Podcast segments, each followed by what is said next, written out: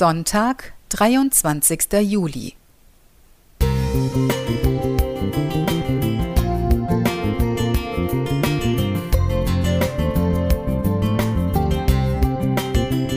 Ein kleiner Lichtblick für den Tag.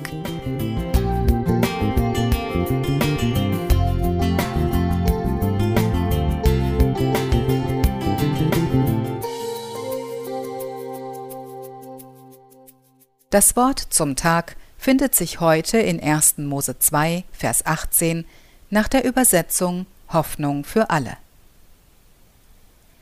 Gott der Herr sagte, Es ist nicht gut, dass der Mensch allein ist. Ich will ihm jemanden zur Seite stellen, der zu ihm passt. Alle elf Minuten verliebt sich ein Single über unsere Vermittlung. So lautet das Motto einer Partneragentur. In paradiesischen Zeiten war Gott der Partnervermittler Nummer eins. Die Bibel berichtet, wie Gott dem Menschen etwas aus der Seite nahm, um daraus ein Gegenüber zu schaffen. Auf sich allein gestellt ist der Mensch nicht komplett. Im Miteinander wird er vollständig. Ein Mensch braucht jemanden, dem er sich widmen kann.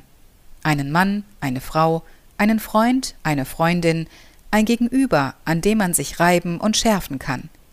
Menschen zum Lieben und Trösten, zum geliebt und getröstet werden. Schon die ersten Bibelseiten offenbaren viel über den Menschen und seine Sehnsucht nach Nähe und Halt. Aber auch in der Bibel dauert es nicht lange, bis es zwischen Adam und Eva und ihren Nachkommen ordentlich knallt. Auch diese Erfahrung zieht sich durch alle Zeiten. Wir können nicht ohne einander, aber auch nicht immer miteinander. Es geht nie lange ohne Versagen und Schuld, und sei es anfangs noch so paradiesisch. Ruckzuck ist man jenseits von Eden. Und dann malen die alten biblischen Worte ein schönes Bild. Ihnen wurde bewusst, dass sie nackt waren. 1. Mose 3, Vers 7, Hoffnung für alle.